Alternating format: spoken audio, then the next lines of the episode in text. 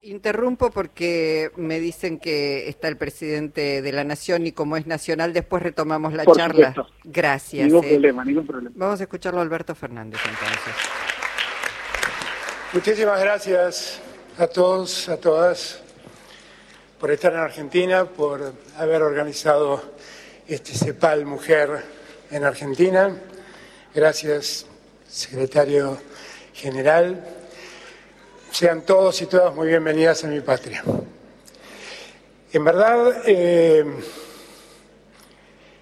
participar de este encuentro, pido disculpas por la demora antes que nada, pero la verdad es que tengo un día complicado porque mañana inicio un viaje que me va a llevar mucho tiempo fuera del país y, y entonces la agenda de la semana se acorta a dos días y todo se complica. Pero en verdad no quería estar ausente para hablar de un tema que es definitivamente trascendental, ¿no? Que es el rol de la mujer en el presente y del feminismo. Cómo el feminismo lo ha transformado todo en los últimos años.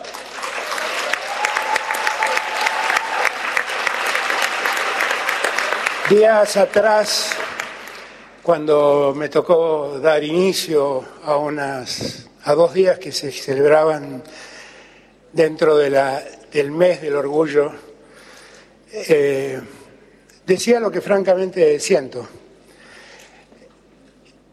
Si algún mérito me cabe, que creo que no es mucho, es haberme, haberme prendido a la demanda de feminismo, que en la Argentina fue muy potente, muy poderosa, y en muy poco tiempo llamó la atención de toda una sociedad. Y, en realidad allí hubo luchadoras inmensas, enormes luchadoras por el feminismo, que pudieron empezar a poner en crisis las lógicas del patriarcado, las lógicas machistas, las lógicas que definitivamente generaban una brecha entre hombres y mujeres, entre hombres y géneros. Y en verdad allí yo creo que se empezó a vivir un tiempo distinto, donde el gobierno argentino ha entendido que el feminismo es una identidad y que lo único que ha hecho fue sumarse a los reclamos de igualdad que organizaciones de mujeres, lesbianas, travestis, trans, que luchan por sus derechos, que luchan por sus deseos, venían demandando.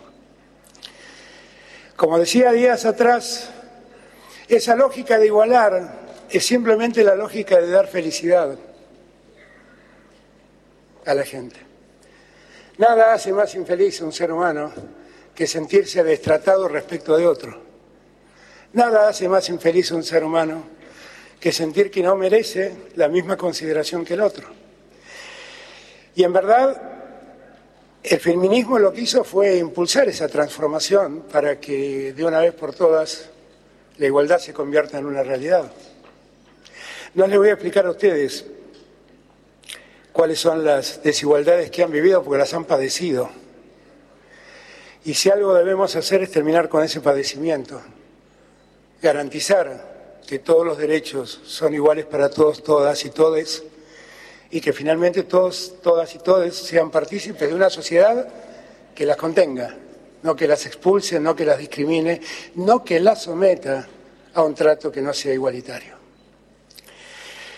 En el gobierno hemos podido avanzar mucho, les decía yo, y la verdad yo estoy contento de haber sido en alguna medida artífice de alguno de esos cambios. Los cambios empezaron en Argentina hace mucho tiempo, aunque no centralmente en reclamos feministas, pero sí en reclamos de igualdad de género y en reclamos también feministas. Empezaron con la ley de matrimonio igualitario, con la ley de identidad de género, con leyes que verdaderamente transformaron a nuestra sociedad. Y como yo el otro día reflexionaba, presentando ese, ese mes del orgullo, la verdad es que muchas veces me encuentro con personas del mismo sexo que han podido casarse y me agradecen el haber podido lograr ese objetivo. Y yo pensaba, pero qué fácil era hacer feliz a la gente, ¿por qué tanto tiempo el Estado hizo infeliz a seres humanos solamente por una regla que uno ni siquiera entiende muy bien por qué existía? Porque la verdad lo que estamos haciendo era reglamentar el amor y el amor no se reglamenta. El amor se disfruta, se vive.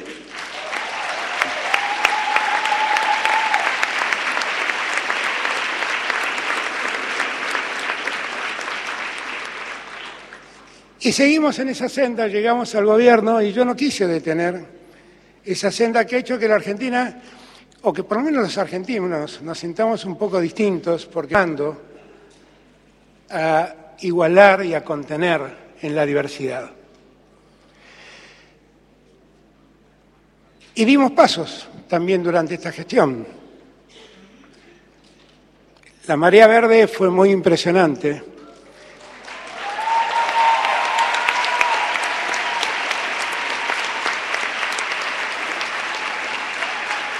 Cuando, cuando las mujeres salieron y demandaron el derecho a disponer de su cuerpo y poder libremente interrumpir su embarazo si así lo querían.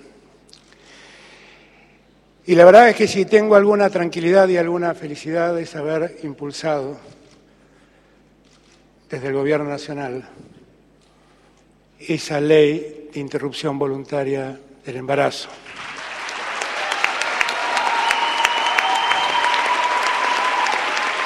Y, en realidad, en realidad fue todo un debate, un, todo un debate que vivimos en la Argentina, no en ese momento, porque ya antes lo habíamos intentado y no se había logrado, y esta vez pudimos lograrlo, pudimos concretarlo. Pero en realidad, para aquellos que todavía siguen pensando las bondades de una legislación de ese tipo, una legislación que legalice el aborto, no que no lo castigue penalmente, que lo legalice, que le dé a todas las mujeres la posibilidad de acceder a una interrupción segura de su embarazo y no exponerlas a situaciones de desigualdad donde el que, la que tenga dinero pueda pagarlo y la que no lo tenga pues, se vea sometida a condiciones sanitarias malas para poder practicar ese, esa interrupción. Pero cuando uno mira los resultados, la veo ya la ministra de Salud lejos, pero cuando uno mira los resultados,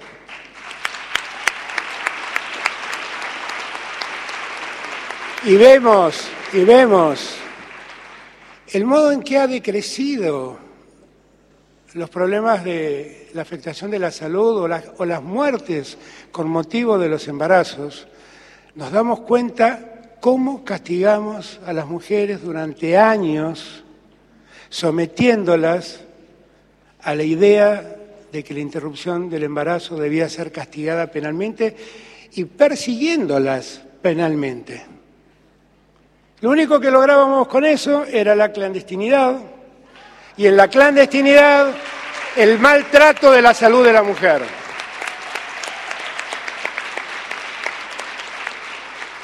Yo les, les decía que junto con esa ley, que, que fue muy...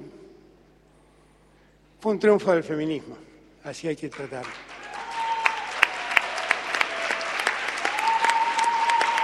Y que, insisto, el único mérito que me cabe es haberme sumado a ustedes para convertir en ley lo que ustedes reclamaban. Pero junto con eso hicimos muchas otras cosas más en este tiempo. Nos ocupamos de garantizar un cupo trans para que puedan trabajar en la administración pública. Hoy en la administración pública argentina hay cerca de 500 personas trans que están trabajando. Nos ocupamos de terminar con la documentación binaria que nos hacía definir ante el Estado si éramos hombres o mujeres.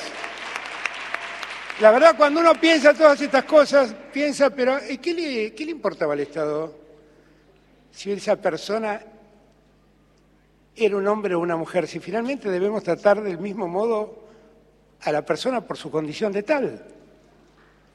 ¿No? Y también, como me doy cuenta, porque no escapa a todos nosotros, que esto nos exige una profunda reflexión cultural y una profunda transformación cultural,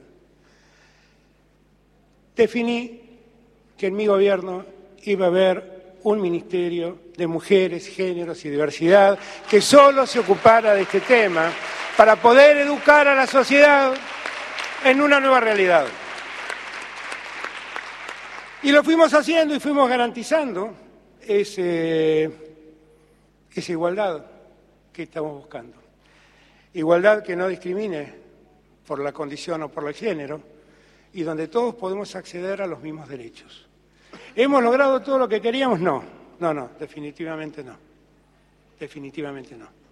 Todavía somos conscientes que la mujer, a la hora de ser paga en un trabajo, está peor remunerada que un hombre. Y en muchos lugares somos conscientes que aún hoy, pese a todo el esfuerzo que nosotros hacemos, algunos empleadores prefieren emplear a un trabajador varón antes que una trabajadora mujer. Y muchas veces nos pasa que verificamos que un hombre y una mujer en la misma empresa con un cargo semejante no reciben los mismos sueldos. Todo eso hay que cambiarlo, todo eso hay que corregirlo y hay que seguir luchando para que eso se termine. Porque eso es desigualdad, eso es injusticia. Es alguien que cobra menos solamente por su condición de género. Y eso hay que corregirlo y hay que seguir trabajando. Y también reconocer algo que la sociedad nunca reconoció, que son los trabajos de cuidado que las mujeres muchas veces hacen y que no son reconocidas. Nosotros hemos elevado al Congreso de la Nación, a la Cámara de Diputados, una ley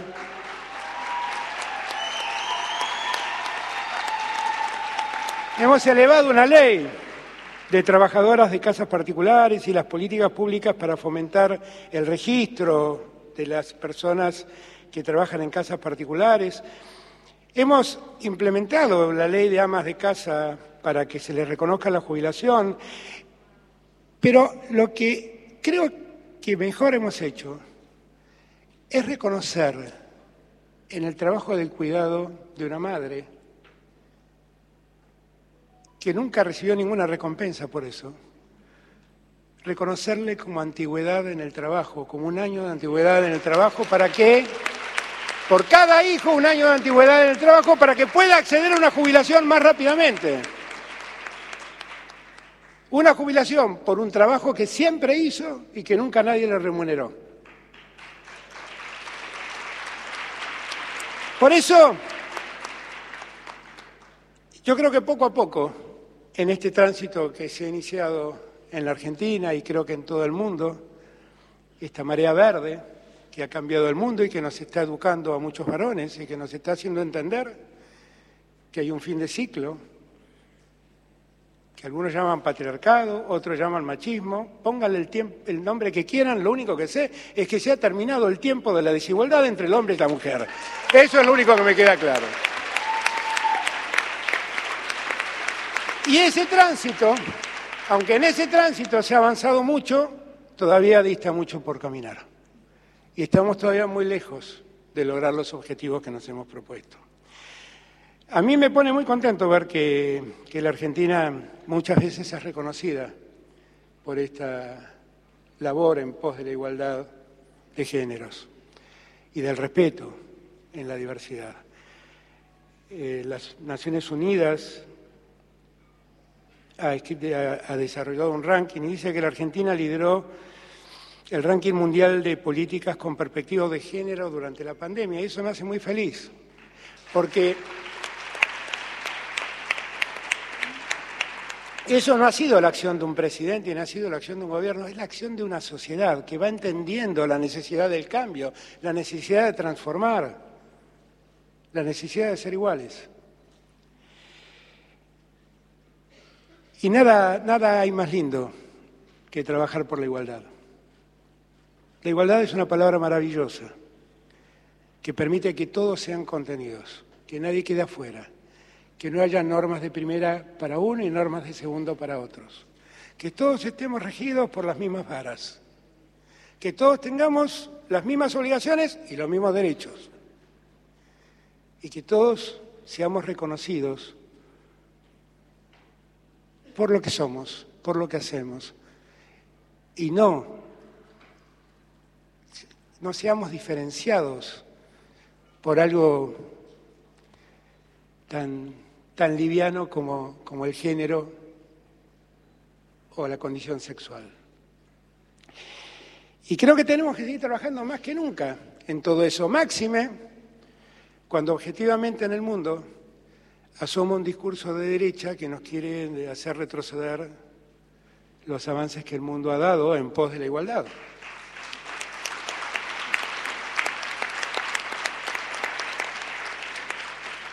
Hoy están votando en los Estados Unidos de América.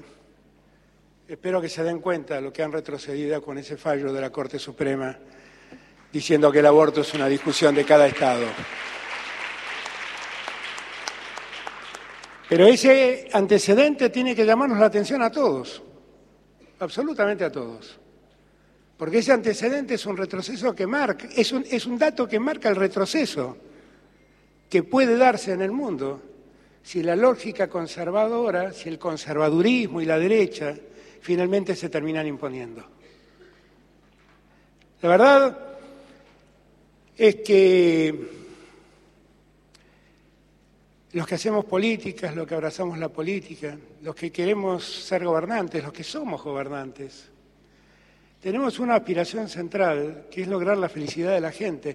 En realidad, la vida no es otra cosa que la búsqueda de la felicidad. No lo digo yo, lo decía Aristóteles. De Aristóteles en adelante, muchísimos filósofos plantearon que el objeto de la filosofía y el objeto de la vida misma era la búsqueda de la felicidad. Lo que no podemos nosotros es reglamentar qué es la felicidad, porque cada uno encuentra la felicidad a su modo. Y cada uno es feliz con lo que es. Y lo que no podemos reglamentar son los caminos de la felicidad. Eso es imposible de hacer. Eso es indecente hacerlo. ¿Y saben qué tenemos que lograr? Que nos respetemos que cada uno sea feliz como quiere ser feliz. Y que, esa felicidad que encuentran, no frustrarla, no frustrarla ni con leyes, no frustrarla ni con malos tratos, no frustrarlas con discriminaciones. Eso es lo que nos hace falta. Y tenemos que trabajar precisamente para garantizar todo eso. Voy a terminar reflexionando con lo mismo que empecé. Miren, si nosotros dejamos de discriminar, hombres de mujeres, dejamos de discriminar en función del género, si nosotros dejamos que cada uno encuentre su felicidad a su modo y se encuentre el amor a su modo y que viva feliz con el amor que ha elegido, la verdad lo único que estaremos haciendo es una sociedad más feliz, porque más felices serán sus integrantes. Y tenemos que seguir trabajando para eso, porque todavía hay muchas normas que son una rémora y que todavía siguen discriminando y siguen impidiendo que alguien encuentre en libertad el amor y la felicidad. Gracias a todos y todas por habernos acompañado y gracias por estar en mi país. Para nosotros es un enorme orgullo que CEPAL se haya reunido en la ciudad de Buenos Aires. Gracias a todos y todas y sigan con la marea verde, que hay mucho para trabajar todavía. Gracias.